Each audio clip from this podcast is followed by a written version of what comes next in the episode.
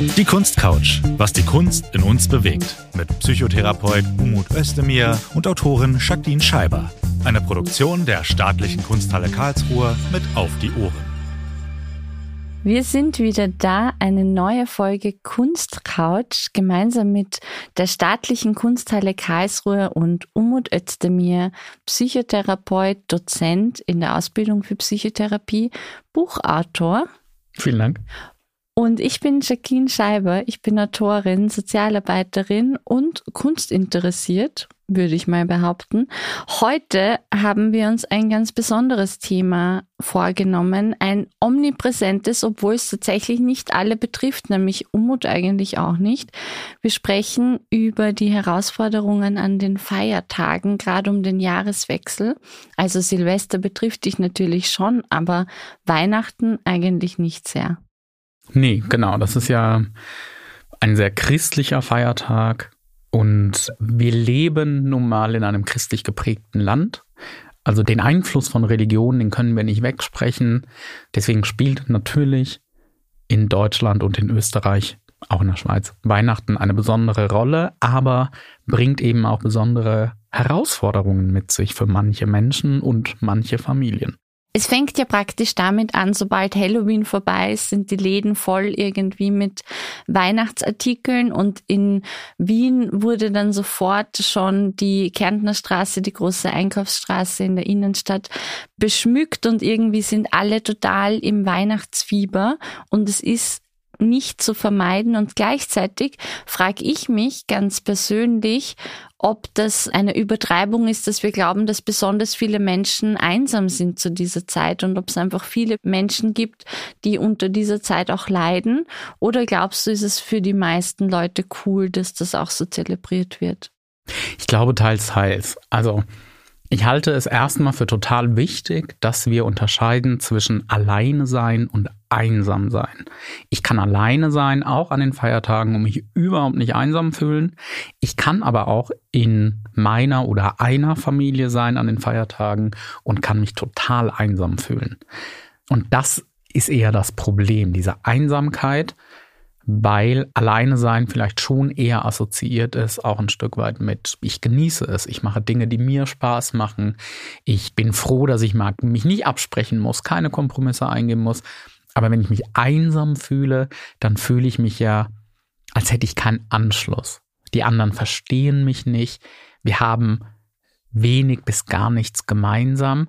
Und das ist natürlich ein großer Faktor, der bei psychischen Diagnosen mit reinspielen kann, diese soziale Isolation oder aber auch ein sozialer Rückzug, der ganz oft damit einhergeht. Denn wenn ich mich einsam fühle, nicht zugehörig sehe, dann gibt es ja vielleicht auch gar nicht so viel Grund, warum ich mich nochmal treffen sollte mit diesen Menschen oder warum ich überhaupt da anwesend sein sollte. Und ich ziehe mich dann automatisch auch ein bisschen zurück und dann beginnt so ein Teufelskreislauf.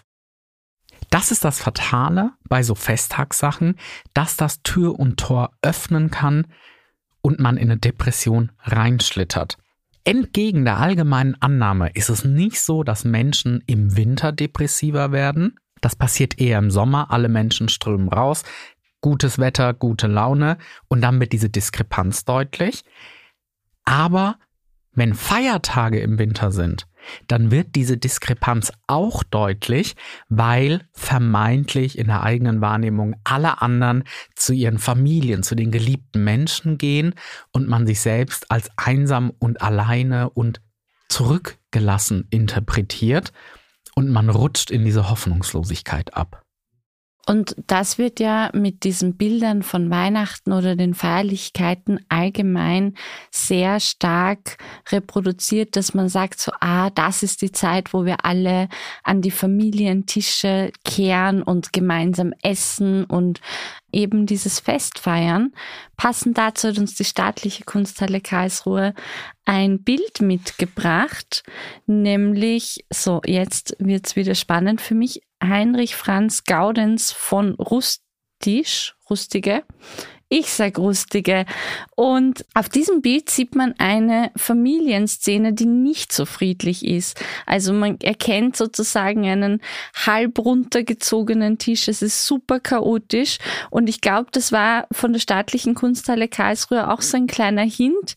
Es ist nicht alles super idyllisch, sondern eigentlich wollen wir uns heute auch anschauen, was alles zu Problemen führen kann in dieser Zeit.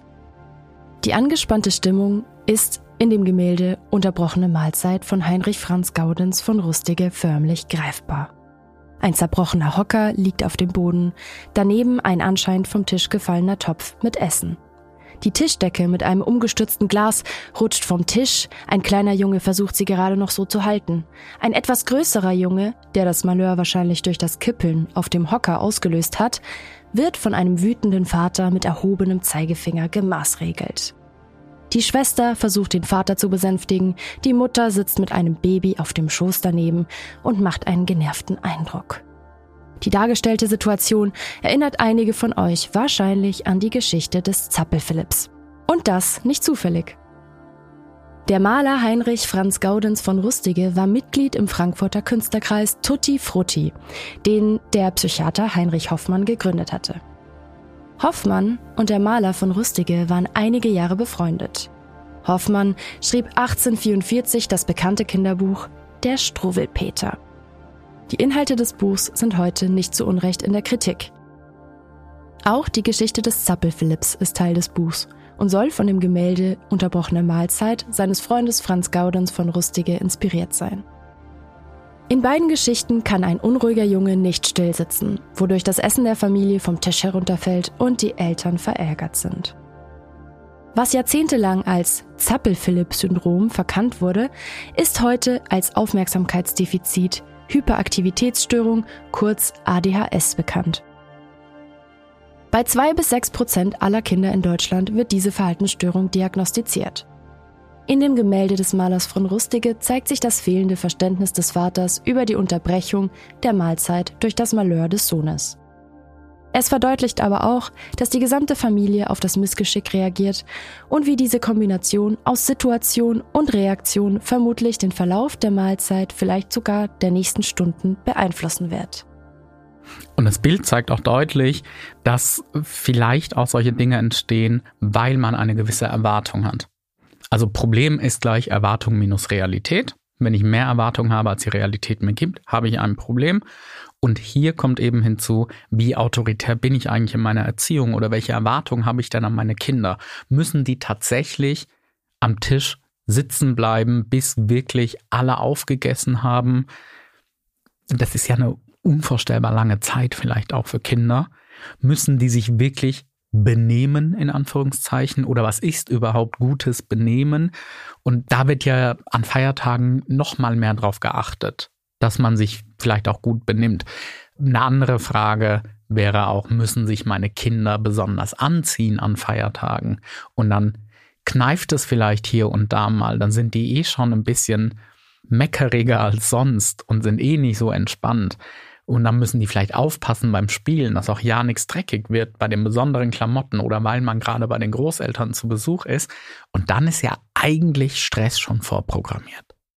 Ich glaube, das hat ja auch ganz viel mit Projektion zu tun, weil wir alle aus unterschiedlichen Familiensystemen kommen und wenn wir eigene Familien gründen, projizieren wir ja diese Ideen von Tradition und auch von Ordnung oder Erziehung auf unser Umfeld. Achtung, ich muss einen Einschub machen für die interessierten ZuhörerInnen. Projektion ist etwas, was aus der Psychoanalyse kommt und da meint, dass man innere Zustände, innere Erlebenswelten auf eine andere Person quasi projiziert, auf die schiebt und da dann das sehen möchte oder sieht tatsächlich. Ich als Verhaltenstherapeut arbeite gar nicht damit. Ich bin dafür auch nicht ausgebildet. In meinem psychotherapeutischen Alltag spielt Projektion gar keine Rolle. Aber das kann durchaus sein, ja. Man negiert dann ja auch ein bisschen so die Identität der Person, auf die man Dinge projiziert, oder? Und einzelne Aspekte. Und ich glaube, dass das in den letzten Jahrzehnten einen großen Wandel erfahren hat, wie wir auch mit traditionellen Bildern und auch mit traditionellen Vorstellungen gerade um die Festtage herum umgehen.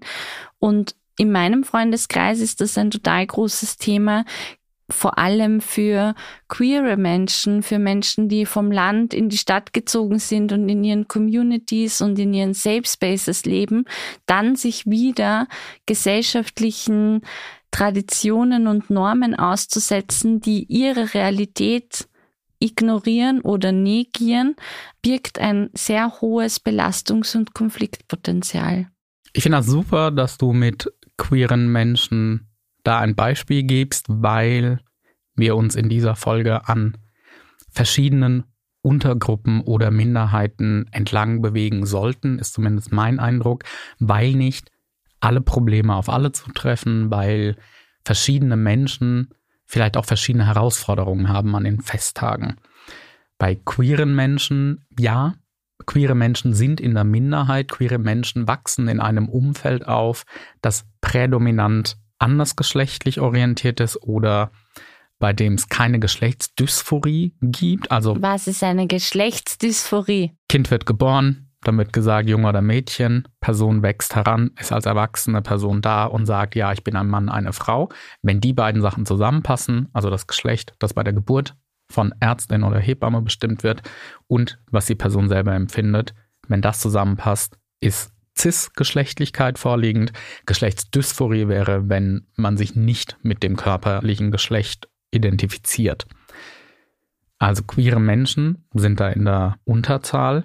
Queere Menschen kommen vielleicht auch aus queer negativen Familien oder Dörfern. Wir sind ja nicht alle aus der Großstadt. Viele von uns sind nun mal in einem Dorf geboren oder aufgewachsen und sind da so ein bisschen wie so bekannte bunte Hunde und werden auf einen Aspekt ihres Lebens reduziert, werden deswegen ausgeschlossen, ganz ehrlich, dann finde ich das auch total nachvollziehbar, dass man sagt, nee, ich möchte da auch an Weihnachten nicht dahin fahren und mich wieder damit konfrontieren müssen. Und da sagst du, finde ich schon einen ganz, ganz wichtigen Punkt, nämlich was können wir eigentlich machen, wenn diese Zeit näher rückt und man auch ein bisschen mit einem Stress oder mit einem Druck auf die herannahenden Weihnachtsfeiertage blickt und sich denkt, so, boah, wieder zwei bis drei Tage mich einem schädlichen Familiensystem vielleicht ausgeben oder auch einem System, wo meine Identität negiert wird.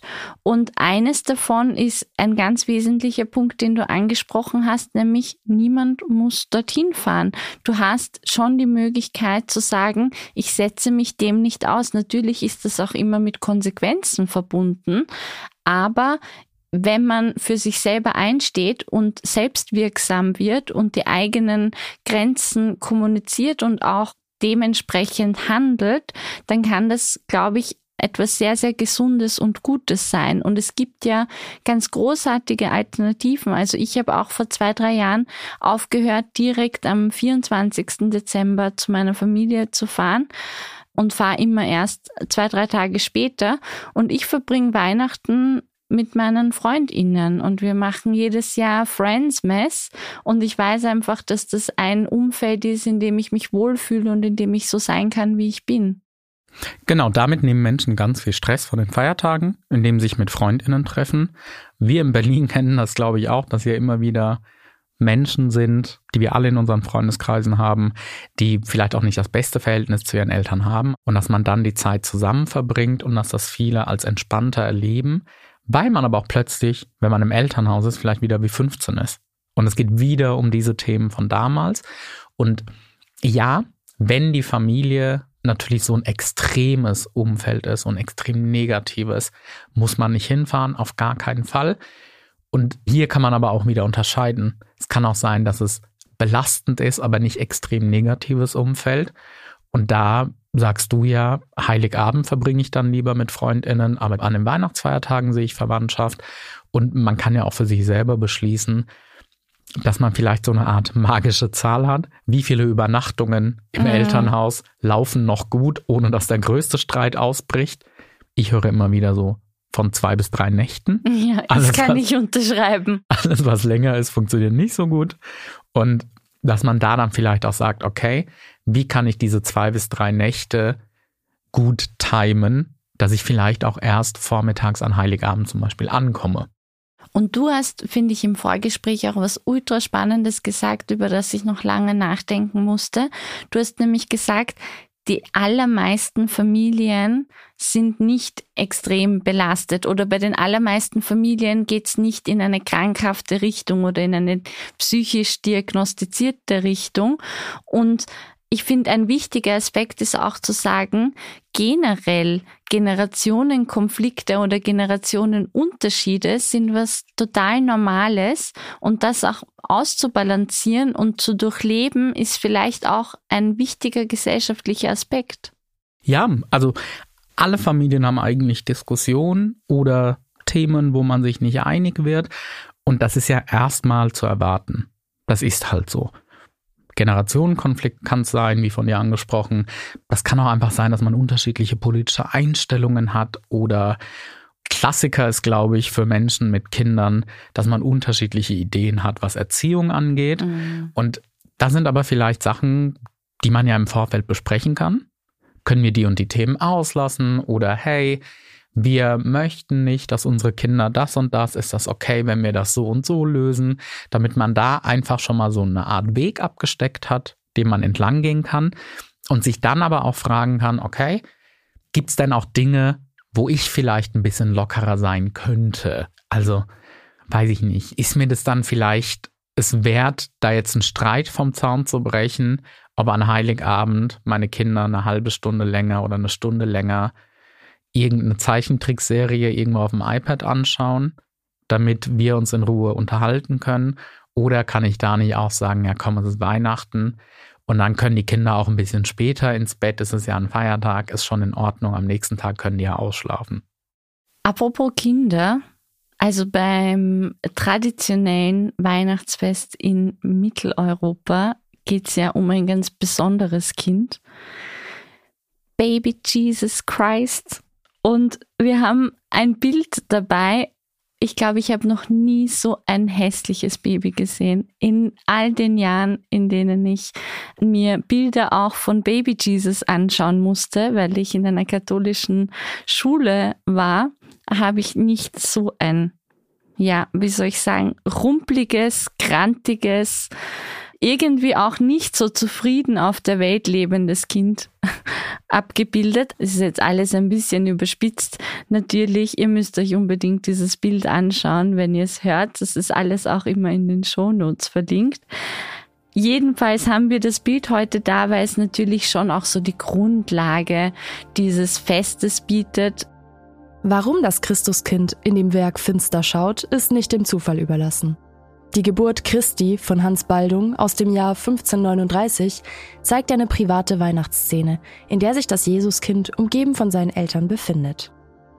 In dieser intimen Atmosphäre, die zur privaten Andacht gedacht war, ist Maria mit rosigen Wangen und Josef mit Prophetenbart ab dem Oberkörper dargestellt und in feine Stoffe gehüllt. Im Hintergrund der beiden befinden sich eine Stallszene sowie die Verkündigung an die Hirten mit Engeln. Weshalb jedoch stellte Baldung das von zwei Engeln getragene Jesuskind blass und mit grimmiger Miene dar? Die Umhüllung in ein Leichentuch, der finstere Blick und die Leichenblässe des Kindes sind gezielte Anspielungen an den Opfertod Jesu. Demnach sehen wir die Geburt und gleichermaßen seine Zukunft, die Leidensgeschichte mit abschließendem Opfertod. Baldung inszeniert die Geburt als Lichtspektakel, in dem von Jesus ein Leuchten ausgeht, das die gesamte nächtliche Szene erhält. Hans Baldung Grien zählt zu den bedeutendsten deutschen Künstlern der frühen Neuzeit des 15. und 16. Jahrhunderts. Er arbeitete unter anderem in der Werkstatt des großen Künstlers Albrecht Dürer. Baldung war für seine religiösen und weltlichen Motive bekannt. Er interpretierte traditionelle Bildthemen seinerseits völlig neu und gehört somit zu den rätselhaftesten und eindrucksvollsten Künstlern des 16. Jahrhunderts. Im christlich geprägten Zentraleuropa zur Zeit Baldungs waren biblische Themen im Kunstgeschehen weit verbreitet. Diese jahrhundertelange Verankerung des Christentums im deutschsprachigen Raum spiegelt sich auch in der Sammlung der Kunsthalle wider. Viele Werke, vor allem ältere, beschäftigen sich mit christlichen Themen. Das Andachtsbild unterstreicht die Bedeutung des christlichen Glaubens im Privaten und die tiefe Verwurzelung innerhalb des gesellschaftlichen Lebens, die wir bis heute noch in Form von zum Beispiel Feiertagen spüren.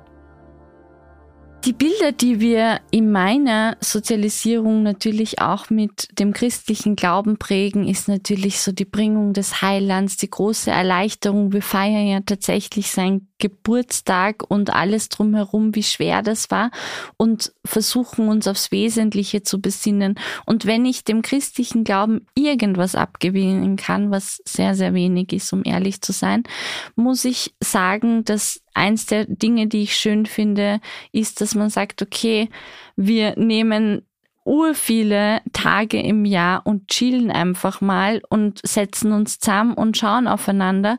Und ich finde schon auch so die Idee davon, dass man Dinge miteinander teilt, ob das Essen oder Zeit ist, einen ganz, ganz wichtigen Pfeiler für psychische Gesundheit unter anderem.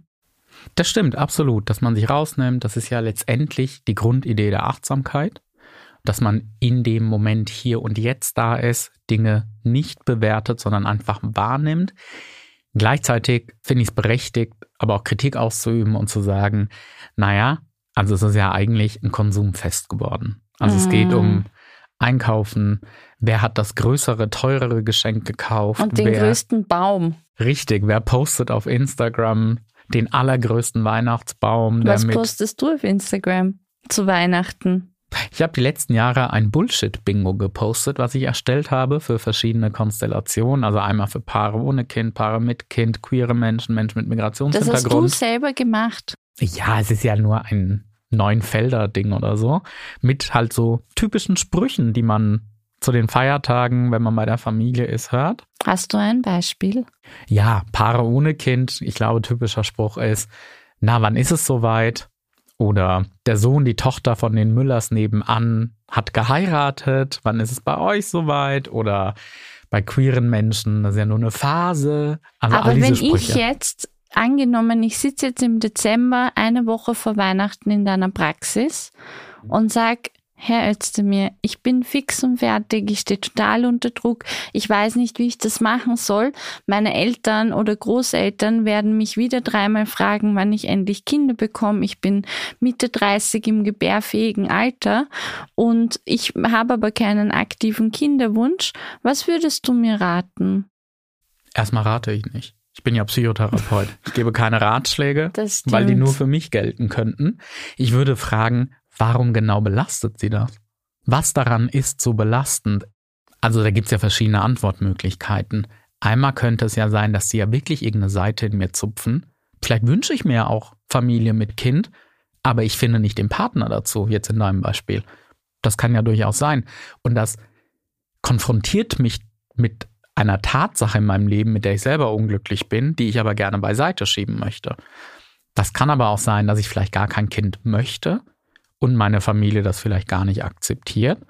Dann geht's ja aber eigentlich gar nicht um dieses, wann kriegst du ein Kind, sondern das Thema, das dahinter steckt, ist eigentlich, bitte respektiert doch meine Entscheidungen. Mhm. Warum nehmt ihr mich nicht für voll oder ernst, wenn ich diese Entscheidung über meinen Körper treffen will? Und in deinem Beispiel war jetzt die Patientin irgendwie 30 oder so. Mhm. Also andere Menschen sind mit 30 alt genug, Kinder zu kriegen, aber ich bin nicht alt genug zu entscheiden, dass ich keine möchte.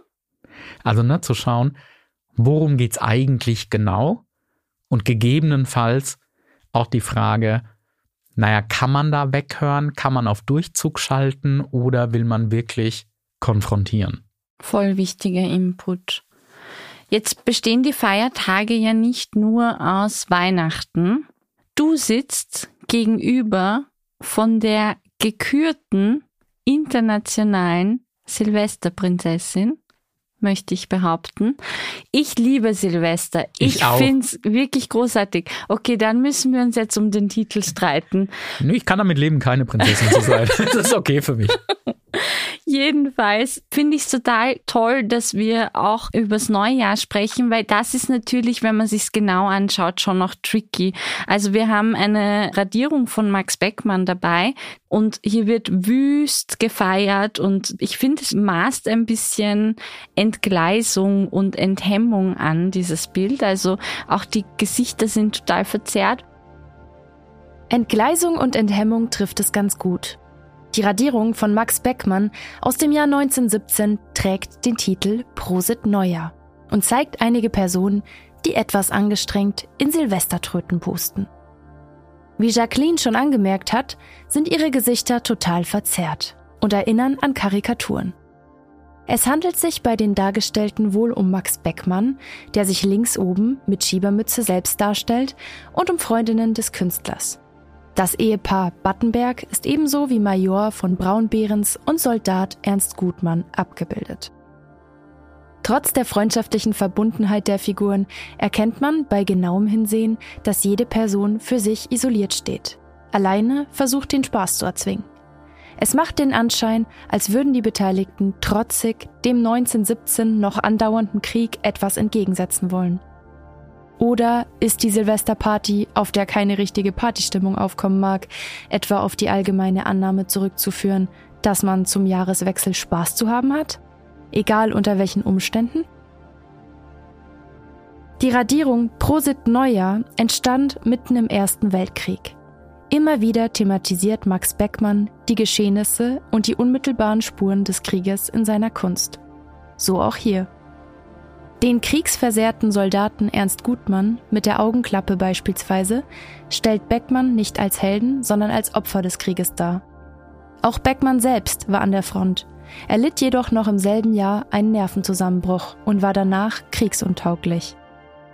Trotz aller Traumatisierung verhalf ihm der Krieg aber auch zu einer künstlerischen Neuorientierung. In Prosit Neuer lässt sich bereits der Stil erahnen, durch den Beckmann später zu einem der bedeutendsten Künstler des 20. Jahrhunderts wurde. Das Bild zeigt deutlich die Ambivalenz, die uns sicherlich alle schon einmal umgetrieben hat. Es gibt einen Anlass zum Feiern, obwohl einem gar nicht danach ist. Und das Erste, was mir einfällt, wenn ich nicht nur drüber nachdenke, wie cool ich Silvester finde, ist, wie schwierig das auch für suchterkrankte Personen sein kann in dieser Zeit. Absolut, weil überall an Silvester Alkohol überrepräsentiert ist. Also ne, man um Mitternacht macht man die Sektflasche auf, vorher kippt man sich schon einen hinter die Binde. Die Menschen gucken Dinner for One da wird auch viel getrunken. Also es ist einfach omnipräsent und man wird immer wieder konfrontiert mit diesem Suchtmittel, was eventuell ja auch Suchtdruck in der Person selbst auslöst. Ja, und der Konsum von allen möglichen Substanzen. Also ich kann mich auch erinnern, als ich in der Praxis von der Suchthilfe gearbeitet habe mit opiatabhängigen Menschen, war das schon noch eine Zeit, die viele Rückfälle ans Tageslicht gebracht hat oder auch ausgelöst hat, weil entweder es gab zwei Erzählstränge. Der eine war, ah, da gönne ich mir was, Silvester, und da konsumiere ich mal. Und das andere ist, ah, ich bin alleine und kann nicht mit meiner Familie sein, vielleicht auch aufgrund meiner Suchterkrankung und ich versuche mich zu betäuben.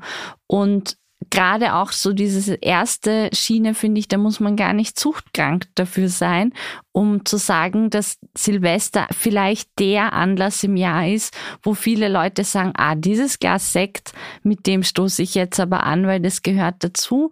Und in weiterer Folge vielleicht auch ein sehr unreflektierter Konsum von allen möglichen Substanzen stattfindet.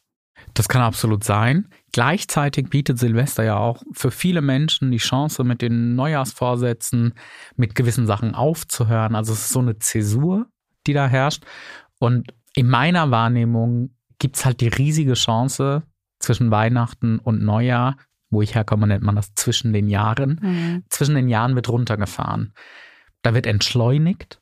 Und ich handhabe das auch so, dass ich in der Regel zwischen den Jahren überhaupt nicht arbeite da habe ich keine Termine und ich lebe in den Tag hinein.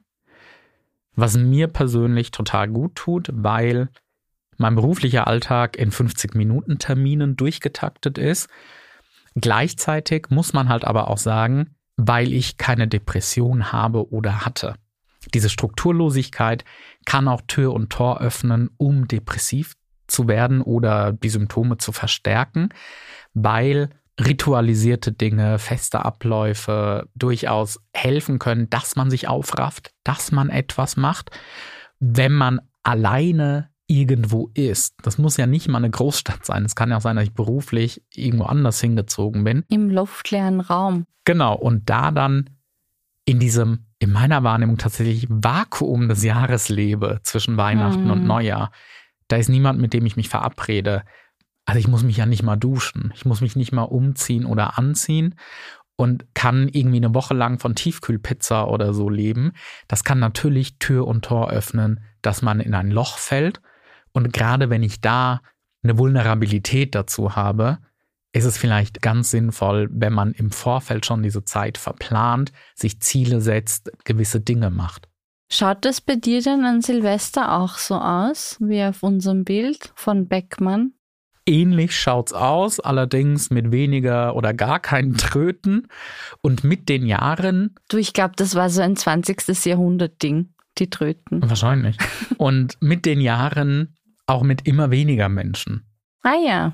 Also ich höre ganz oft die Kritik, ja, an Silvester und dann, äh, dann muss man da feiern gehen und so. Nee, finde ich persönlich gar nicht. Vielleicht gefällt mir deswegen Silvester auch so gut, weil es so ein Abschluss von etwas ist. Vor allem an Silvester irgendwohin feiern zu gehen, ist immer so überfüllt und anstrengend, oder? Genau, das ist eigentlich Stress pur. Und wer das aber möchte, kann das machen. Und ich finde es genauso legitim, wenn man sagt, wir sind zu zweit oder zu viert bei irgendjemandem zu Hause. Wir spielen irgendwelche Gesellschaftsspiele, wir essen vielleicht zusammen oder aber auch, das kenne ich auch, um Stress aus der Sache rauszunehmen, dass man sagt, hey, wir treffen uns nach dem Abendessen zur Uhrzeit X bei der und der Person um da auch nicht zu sagen, okay, was wollen wir kochen? Und da nochmal absprechen zu müssen, oh, wie machen wir das dann mit den Kosten eigentlich? Und irgendeine Person steht den ganzen Tag in der Küche, dass man einfach sagt, okay, alle essen das, worauf sie Lust haben, bei sich selber zu Hause. Und danach trifft man sich, wer Alkohol trinken möchte, trinkt Alkohol, man kann Gesellschaftsspiele spielen und so weiter. Um zwölf, um Mitternacht wünscht man sich ein frohes neues Jahr, bleibt dann vielleicht noch ein, zwei Stunden da und dann fährt man wieder nach Hause. Also es das heißt ja nicht, dass man irgendwas extra Tolles machen müsste, weil es Silvester ist. Aber es ist ein Stück weit, ja, fast schon so eine Art Anlass, dass mhm. man sich sieht. Ich finde, es ist ein sehr schöner Anlass, sich zu sehen. Aber schon, wie du das angesprochen hast, hängt es natürlich auch mit sehr vielen Erwartungen zusammen. Ich frage mich, schon auch, wie kann ich mich von diesen Erwartungen befreien oder wie komme ich überhaupt aus diesem engen Kostüm, mit dem ich auch aufwachse. Ich würde mich immer fragen, oder ich frage auch Patientinnen immer, ist das hilfreich oder nicht für etwas Bestimmtes? Was ist eigentlich mein Ziel, meine Absicht dahinter, der Zweck? Und da würde ich dann schauen und gucken, wenn es nicht so hilfreich ist, das durchaus in Frage stellen. Wenn mein Zweck ist, Zeit mit Menschen zu verbringen, die mir wichtig sind, egal ob das Blutsverwandte sind oder die Familie, die man sich ausgesucht hat, also Freundschaften, wenn das mein Ziel ist und ich Zeit verbringen will, dann ist das doch super und dann ist es auch zweitrangig, ob Silvester ist oder Weihnachten oder nicht. Wenn mein Ziel ist, die Großeltern glücklich zu machen, dann fällt es mir vielleicht auch ein bisschen leichter, bei manchen Sachen auf Durchzug zu schalten oder Kompromisse einzugehen. Wenn mein Ziel ist, da kein großes Trara drumherum zu machen, weil mir das total unwichtig ist, dann spricht ja auch nichts dagegen, um 22 Uhr ins Bett zu gehen, Oropax reinzupacken, damit man das Feuerwerk nicht hört und die Nacht zu verschlafen. Und da denke ich sofort an unser heutiges letztes Bild. Nämlich haben wir ein Bild von Ernst Ludwig Kirchner dabei, der sich selbst porträtiert hat. Und es ist ein total buntes Bild. Er sitzt alleine in einem Raum. Man sieht auch so den Kachelofen. Ganz genau. Ernst Ludwig Kirchner hat sich auf diesem Gemälde selbst als Künstler dargestellt. Wir sehen ihn in einem kleinen Raum an einem Tisch sitzen. Seine linke Hand hält einen Pinsel und ruht gleichzeitig neben Farbstiften und einer Blumenvase auf dem Tisch. Seine andere Hand hat er auf seinem rechten Oberschenkel abgelegt. Im Bildhintergrund erkennt man eine geöffnete Tür und einen sehr großen Ofen, der aus Gusseisen gefertigt sein könnte. Die Perspektiven sind verzerrt. So können wir die Gegenstände auf dem Tisch erkennen, obwohl wir den Künstler in einem Dreiviertelprofil sehen. Bemerkenswert ist, wie farbgewaltig das Bild gemalt wurde. Kirchner gilt als einer der bedeutendsten Vertreter des sogenannten Expressionismus in Deutschland. Das ist eine Stilrichtung in der bildenden Kunst, die sich vor allem im frühen 20. Jahrhundert durchgesetzt hat. Im Grunde wollten Künstlerinnen, die sich dem Expressionismus angeschlossen haben, vor allem ihren Gefühlen Ausdruck verleihen und nicht unbedingt ihre Umwelt wirklichkeitsgetreu abbilden. Das Gemälde von Ernst Ludwig Kirchner ist ein ziemlich gutes Beispiel dafür. Kirchner hatte nämlich einen völligen Zusammenbruch erlitten, was auch seine künstlerische Tätigkeit stark beeinträchtigte. Als er sich 1919 in eine Hütte nach Davos in der Schweiz zurückgezogen hatte, begann er noch im gleichen Jahr mit der Ausführung dieses Gemäldes. Aus seinem Tagebuch geht hervor, dass ihn die Farben der Blumenwiesen faszinierten und Kraft spendeten. Diese Inspiration kommt durch die kontrastreichen Farben auf dem Gemälde sehr deutlich zum Ausdruck. Somit ist die Darstellung des einsamen Künstlers nicht unbedingt als Zeichen für Vereinsamung oder als Kampf mit inneren Dämonen zu verstehen. Vielmehr steht das Selbstporträt für einen Neubeginn im Leben Kirchners, der in der Zurückgezogenheit seine schöpferische Kraft wiedergefunden hat. Ich finde, es sind sehr, sehr schöne Farben. Für dich ist es vielleicht ein bisschen zu bunt, aber ich finde, ich bin sogar im Partnerlook mit dem Farbschema dieses Bildes heute angezogen. Und für alle, die das interessiert, das wird auch aufgezeichnet, dann könnt ihr appreciaten, wie wir uns auf die Kunstwerke abstimmen. Und man denkt ein bisschen so auch an Einsamkeit, aber das, was du gerade gesagt hast, kann ja auch die sogenannte Joy of Missing Out sein.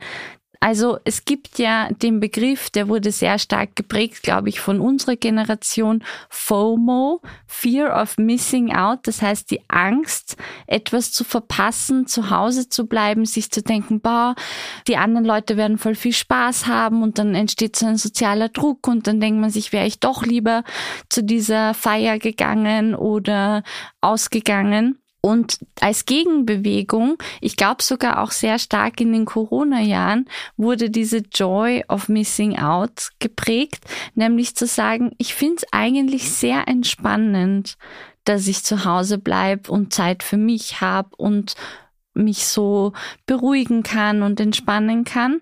Und ich sehe das im Kirchner. Ich weiß, dass das nicht der Ursprungsgedanke dieses Gemäldes war, aber wenn ich mir das anschaue, wie er da in seinem Zimmerchen sitzt mit seinen rosanen Blümchen vielleicht, dann stelle ich mir das vor, wenn ich so in meinem Sofa liege. Das ist eine super Beschreibung des Ansatzes der Verhaltenstherapie.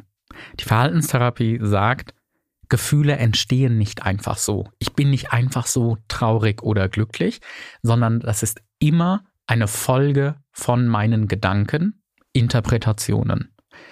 Und spannenderweise schreibt auch Watzlawick in seiner Anleitung zum Unglücklichsein, der sicherste Weg, um unglücklich zu werden, ist, sich zu vergleichen.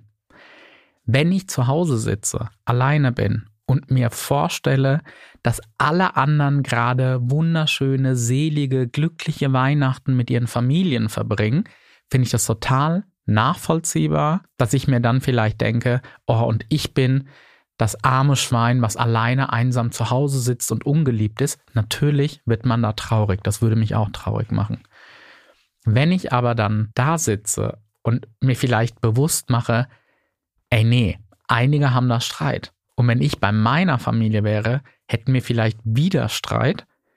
Und das hier ist vielleicht viel angenehmer, viel erholsamer, dann würde mich das weniger traurig machen.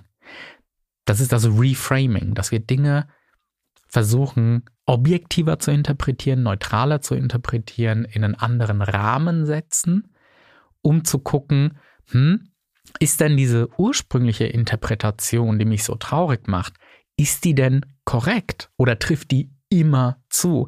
Wenn ich die letzten 15 Jahre immer Streit hatte am Weihnachtstisch und das in einer Katastrophe enden musste, weiß ich nicht, ob das so korrekt ist, wenn ich mir dann denke, oh, jetzt bin ich so einsam, ach, wäre ich vielleicht doch lieber mal zu meiner Familie gefahren. Vielleicht ist da das Hilfreichere zu denken, hey, ganz ehrlich, ich muss keine Kompromisse eingehen, ich muss keine Diskussionen heute haben. Ich kann einfach im Pyjama mir alle drei Teile von Sissy anschauen und kann indisch essen und es geht mir wunderbar dabei. Ich bin mir nicht sicher, ob ich dir da voll zustimmen kann. Mhm. Ich bin nämlich immer so hin und her gerissen zwischen ja, also mein ganz großes Thema auch als Sozialarbeiterin war ja immer der Leitsitz Hilfe zur Selbsthilfe und Selbstwirksamkeit fördern und Menschen dabei unterstützen, selbstwirksam zu werden in ihren Problemen.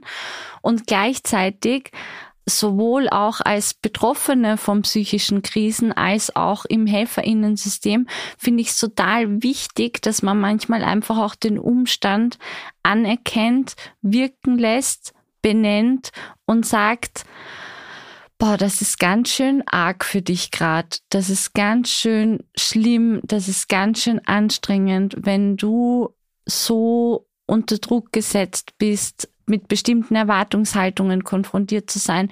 Und manchmal finde ich, sind wir, also du als Verhaltenstherapeut per Beruf einfach, aber ich finde auch als Gesellschaft manchmal schnell im, okay, was machen wir jetzt damit? Und wie bearbeiten wir das? Und wie finden wir vielleicht auch konstruktive Lösungen dafür? Und ich habe versucht in den letzten Jahren auch immer wieder so wie Kirchner in seinem Zimmer zu sagen, also hier geht es schon auch viel um eine Szene, die Einsamkeit anmutet und vielleicht auch zu sagen, Moment, halten wir da mal inne und sit with the feeling. Also halten wir dieses Gefühl aus und schauen wir uns dieses Gefühl an und lassen es einfach nur wirken, ohne es gleich zu bewerten. Ich verstehe nicht, wo das nicht zusammenpasst mit der verhaltenstherapeutischen Haltung oder Idee von Gefühlen, weil ich befürchte, dass da jetzt ganz viele Lücken von dir geschlossen wurden. Ich finde es aber gut, dass das passiert ist, weil das wahrscheinlich, wenn man dazu hört, das auch so passiert. Die ganze Vorarbeit quasi oder meine Vorannahmen, das sind auch nur Annahmen und Interpretationen, die ich vorher hatte, die fehlen ja tatsächlich aus diesem Reframing und Interpretationen hinterfragen. Da gehe ich ja erstmal davon aus, dass eine Person traurig ist und das aber nicht sein möchte. Hm. Also dass quasi schon diese Haltung da ist, ich will das gar nicht, ich will das verändern. Natürlich ist es unglaublich wichtig, Gefühle erstmal überhaupt zu identifizieren. Und Sprache dafür zu finden. Genau, benennen zu können. Da geht es bei vielen Menschen schon los tatsächlich, dass sie gar nicht sagen können, wie sie sich genau fühlen, sondern sie sagen immer nur gut oder schlecht. Darf ich einen ja. kurzen Einschub machen? Ich habe einmal Verhaltenstherapie gemacht, das ist schon zehn Jahre her. Und das erste, was ich bekommen habe, aber auch wegen dem Anlass, wegen dessen ich dort war, war ein Schnellhefter, auf dem fünf Seiten unterschiedliche Bezeichnungen für Gefühle drauf standen und wir sind echt in der Stunde durchgegangen, so, wie fühlen Sie sich gerade? Finden Sie das passendste Wort? Ich glaube, das war der erste Stein für meine Karriere, weil jetzt habe ich einen super Wortschatz. Ich weiß, was die Idee dahinter war und ich mache das auch ganz oft, dass wir erstmal identifizieren, was für Gefühle gibt es. Denn wenn ich das Gefühl identifiziert habe, kann ich vielleicht Rückschlüsse ziehen auf die Interpretation, die passiert sein muss. Wenn ich wütend bin, habe ich vielleicht was anderes gedacht, als wenn ich traurig bin oder genervt oder verzweifelt, hoffnungslos. Das können ja alles Gefühle sein, die man an Feiertagen hat im schlimmsten Fall. Und wenn ich dann eine Interpretation vermuten kann oder sogar weiß, dann liegt da vielleicht der Schlüssel. Warum habe ich diese Interpretation? Könnte ich irgendwas machen, um dem zu begegnen? Bei Wut würde ich zum Beispiel fragen, welche ihrer Regeln wurde verletzt? Hm. Ich saß zu Hause am Feiertag und habe mich dann mit meinen Eltern gestritten, weil die das und das und das. Und dann, ja, aber welche ihrer Regeln wurde denn verletzt? Und vielleicht ist da die Antwort, ist natürlich immer vom Einzelfall abhängig, aber vielleicht ist da die Antwort, die haben mich nicht respektiert. Ich bin noch jemand Erwachsenes, man hat mich zu respektieren. Trauer ist ganz oft ein Verlust. Wenn die mir erzählen, die PatientInnen, ich war traurig, weil das und das, welchen Verlust haben sie betrauert? Naja, vielleicht ist das die Realisation, meine Eltern sind alte Menschen geworden und ich habe begriffen, wir haben vielleicht gar nicht mehr so viele Weihnachtsfeste zusammen und die Stimmung ist gekippt, weil mir Tränen runtergekullert sind. Das kann Bei ja auch mir sein. auch gerade, Umut, ganz ehrlich. Ja, aber das, das ist, ist auch traurig. Diese Vorstellung ist traurig, wenn man seine Eltern mag, sie liebt, gerne Zeit mit ihnen verbringt, dann ist diese Vorstellung traurig, das stimmt. Aber diese beiden Gedanken oder Gefühle würden ja komplett unterschiedliche Vorgehensweisen benötigen, wie man die Feiertage vielleicht entspannter oder angenehmer verbringen kann. Diese Vielfalt, die du ansprichst, ist, finde ich, schon wieder das Faszinierende und das Schöne und auch einer der Gründe, warum ich es auch großartig finde, dass wir uns überhaupt miteinander unterhalten, Umut, weil wir haben hier Bilder, vier Werke zwischen 1539 und das jüngste ist 1920 entstanden. Das heißt, wir haben schon wieder hier 400 Jahre Kunstgeschichte liegen oder eine Spanne von 400 Jahren Kunstgeschichte liegen. Und wir sehen, dass diese Themen immer wieder aufgegriffen werden und auch in irgendeiner Form ihre Bedeutung finden und dass Kunst an so vielen Orten stattfindet in unserem Alltag und unser Alltag sich aber genauso auch in der Kunst abbildet, projiziert, wiederholt und die Bilder, die wir heute vor uns sehen, könnten für mich fast nicht unterschiedlicher sein, abgesehen vom Kirchner und Beckmann, weil die einfach sehr, sehr nah beieinander entstanden sind. Ich finde, da sieht man schon Ähnlichkeiten. Aber abgesehen davon ist es einfach wieder eine große Vielfalt da. Und das würde ich gerne mitnehmen und auch mitgeben unseren Hörern und Hörerinnen. Ja, es gibt die Feiertage, es gibt Ideen dazu, es wird Weihnachten gefeiert, es wird Silvester gefeiert. Am Ende des Tages ist es deine persönliche Entscheidung und deine persönliche Reflexion darüber, was brauche ich, wie möchte ich diese Tage verbringen und wie komme ich dazu, dass ich das mache. Und dafür gibt es ganz, ganz viele unterschiedliche Möglichkeiten Möglichkeiten und ich muss mich nicht nur daran orientieren, was mir von außen vorgegeben wird. Kann ich nur unterschreiben. Es gibt nicht die eine richtige Art und Weise, wie man Feiertage begeht, sondern es gibt einfach wahrscheinlich so viele, wie es Familien gibt. Ich habe ein Zitat von Tolstoi, über das ich tatsächlich immer in der Weihnachtszeit nachdenke. Alle glücklichen Familien gleichen einander, alle unglücklichen Familien sind auf ihre eigene Art unglücklich. Und mit diesem Zitat schicke ich euch in eine hoffentlich unbeschadete Weihnachtszeit, aber bestenfalls auch in ein Fest, wie ihr es auch immer verbringen möchtet. Und was für unsere Herzen ein großes Fest wäre, ist, wenn ihr uns fünf Sterne hinterlasst, es euren Freundinnen erzählt, in der Arbeit sagt, in der Mittagspause, gestern habe ich diesen großartigen Podcast von diesen zwei extrem charismatischen Menschen gehört und ich habe so viele neue Dinge erfahren. Kurz gesagt, erzählt uns weiter. Die Kunstcouch, was die Kunst in uns bewegt. Mit Psychotherapeut Umut Özdemir und Autorin Jacqueline Scheiber. Eine Produktion der Staatlichen Kunsthalle Karlsruhe mit Auf die Ohren.